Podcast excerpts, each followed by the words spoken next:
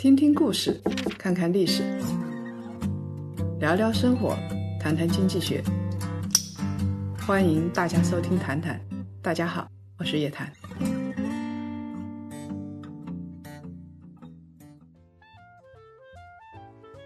各位檀香，大家晚上好，我们又在谈谈的时间跟大家见面了啊！很高兴见到大家。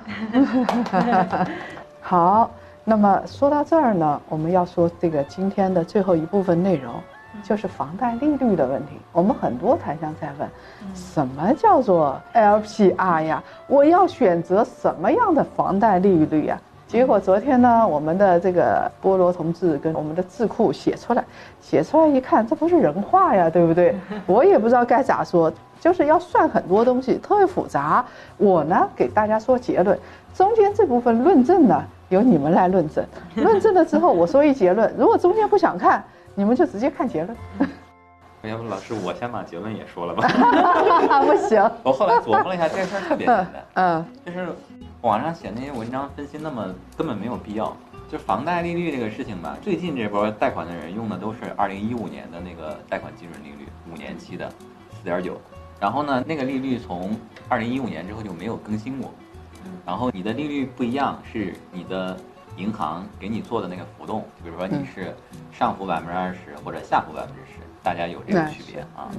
现在呢，这个转换是这样，就之前呢，大家基本都是浮息贷款，现在呢，只是给你换一个毛，就是你之前是参考那个贷款基准利率，现在给你换成 LPR，而且 LPR 这个东西它本来它叫贷款基础利率，就这两个东西呢，本来就是央行推出来的，一三年的时候推出的 LPR，本来就是要替换掉那个贷款基准利率，但是因为它中间这个改革不是很顺利，所以呢，它后来又把这个 LPR 的这个定价改了，改成直接跟那个麻辣粉儿，就是大家说那 MLF 这个东西挂钩啊。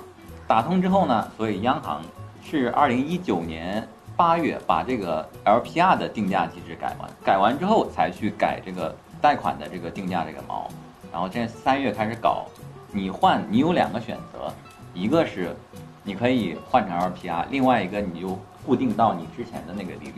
就比如说你这个，你之前百分之四点九，4.9假设说啊你百分之四点4.9然后，没有上浮下浮，哎，你有贷款就的房贷吗？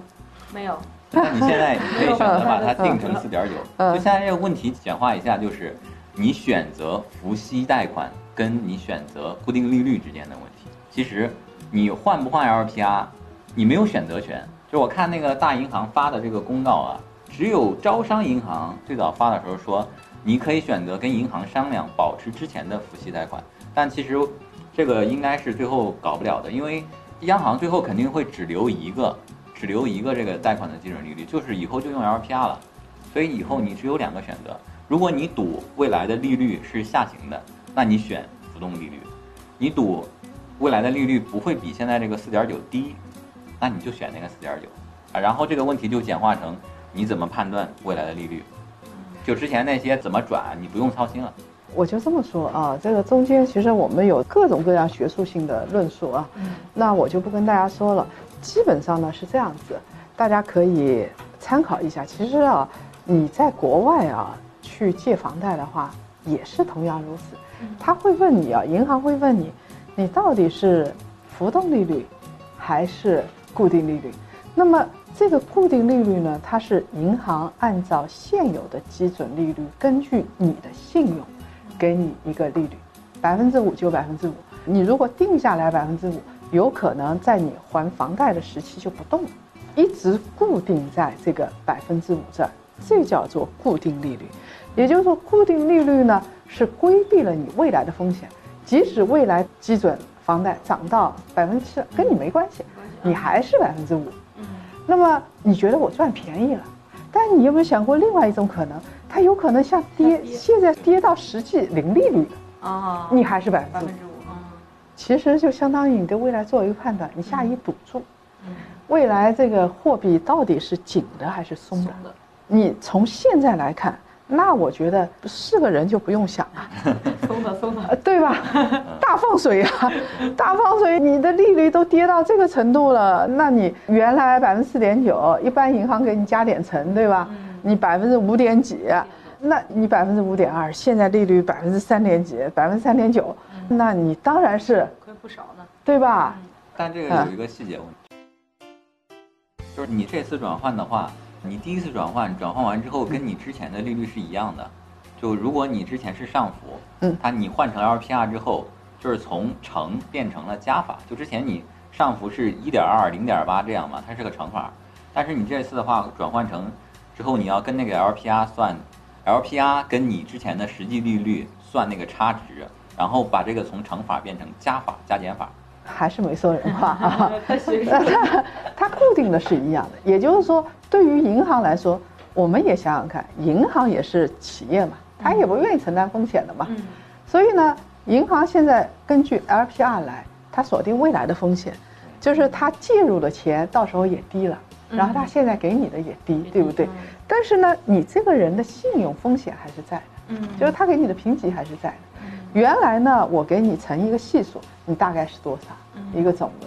现在呢，LPR 下行了，但是你的信用风险我给你加一个东西哦，啊。然后呢，其实这个对于银行来说，它基本控制风险，如果是多余出来的风险，它通过加的这部分让你来承担。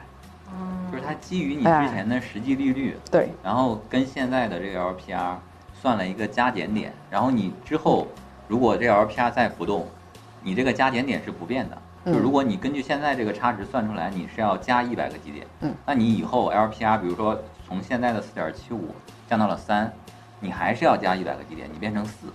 这话什么意思啊？我变成他的这个翻译了啊，这还能让人活吗？对吧？啊，这这个东西它本来就比较就很绕，比较绕啊。但是呢，总体来说，大家可以啊这么理解，也就是说，一个是基准的东西，嗯就是说它会上调或者下浮的，就基准利率，嗯一会儿是五啦，一会儿是四啦，它上下浮动的啊。那你可以把它理解成 LPR，LPR 其实就是一个基准的利率对，，它跟之前那个一个毛个贷款基。准利率一回事儿。嗯你完全理解成是一回事儿。那么你加的这个基点是什么东西呢？事实上啊，在我的理解看来，是银行给你这个人的定价。是这个，跟他之前那个对上浮下浮是一样的，只不过对那个换算的方式现在改了。那么它换算方式改了，但是银行的这个控制风险的这个空间是不会变的。也就是说，如果银行觉得你啊，他最喜欢的客户就是你借了钱按时还，然后他每个月收你一点钱，我不管他什么本息什么之类的啊啊，等等额本息啊这，我不管这些东西，但是你这个人啊，几次借钱都这么还啊，我认为你信用很好，对吧？银行最讨厌两类人，第一类真的欠账不还，那他就关注类贷款现在已经上升了。啊然后就变成坏账了，对吧？还有一类呢，他也很讨厌。你不要以为你提前还，银行会开心，他觉得从你这挣不着钱了，挣不到钱，你把他的原来的投资计划打乱了。嗯他拿了你还的这笔钱，原来要去做投资的，结果你说好吧，我一百万现在就还给你，那他那边的投资那部分怎么办呢？嗯那银行就很讨厌这样的客户。嗯所以你不要提前还。那么我们来看啊，其实有两个东西啊，还要跟大家强调一下的，就是有些是不能转换的，有些是可以转换的。什么是不能转换的呢？LPR 加基点啊，加成。什么是不能转换的呢？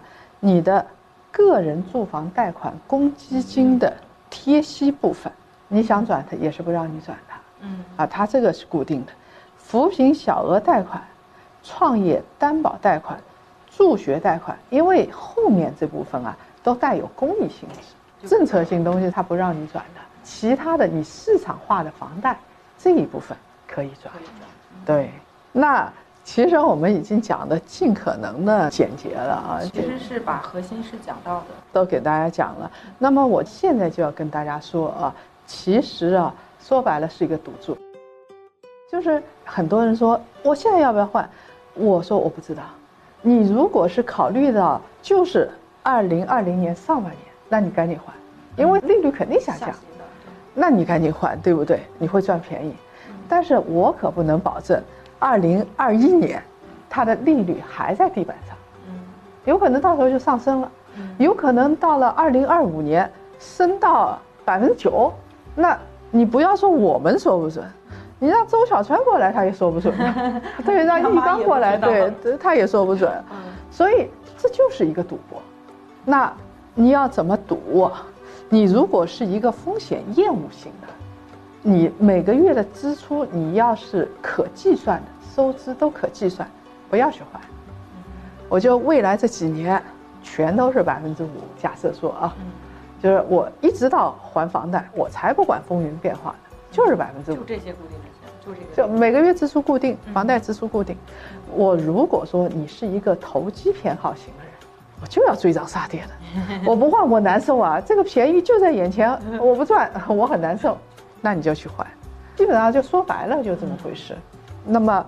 LPR 呢？什么时候你时间节点在哪？时间窗口它给你打开的，是从三月一号，嗯，今年三月一号可以开始转，就是央行说是尽量在八月三十一号，各大银行都要把这个事情完成，因为它的那个转换日期有两个选项，一个是每年的一月一号，另外一个选项是你的贷款发放日。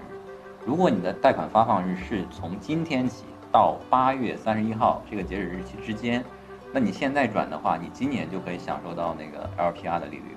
现在的那个定的 LPR 是跟是四点七五，已经比之前那个四点九要低了，低低一些。你转完之后就是能少一部分钱，能少一部分钱，大概每个月就是你如果借的不多的话，也就几百块钱这样子。几百块算多的啊。一般可能你如果是一线城市的面积比较大的房子，估计你能省个几百块钱。嗯，所以呢，我是觉得啊。最近呢，大家还有很多东西啊是值得关注的。LPR 这个东西啊是值得关注，但是我觉得其实是另外一个想法。如果是我，我会不会换？我觉得我大概不会换。我今年这个四点七五啊基准那么固定下来了，我大概不太会换。为什么呢？我知道实际利率，因为我判断现在已经在地板了。嗯，实际利率为零或者为负，啊，我现在已经到地板，你总不可能给我到零吧？对不对？然后呢，跟国债一样，三十年国债收益率假设是百分之二点五，这最低了啊！我按照这个东西来，然后我每个月固定的支出是多少，我就不操这个心了。那我去操什么心呢？我去操的是怎么提升我的工作能力，多赚点钱。嗯，其实你一算那个钱，你每个月影响多的人二三百块钱，一年两三千块钱，十年两三万块钱，少吃一顿火锅。钱都回来了，对不对？我们不如提升自己的工作能力啊！大家都听好啊！然后呢，让自己多创造点价值，然后自己的这个收入也增加一点儿，然后呢，再去看看原油，多加点油嘛，对不对啊？这个一下就回来了，一箱 油能省这个一百多块钱了，已经。所以你想想看啊，我们很多人特在乎是为什么呢？他们没想清楚，他们觉得。跟房地产相关的都是大事儿，所以我应该在乎这事儿。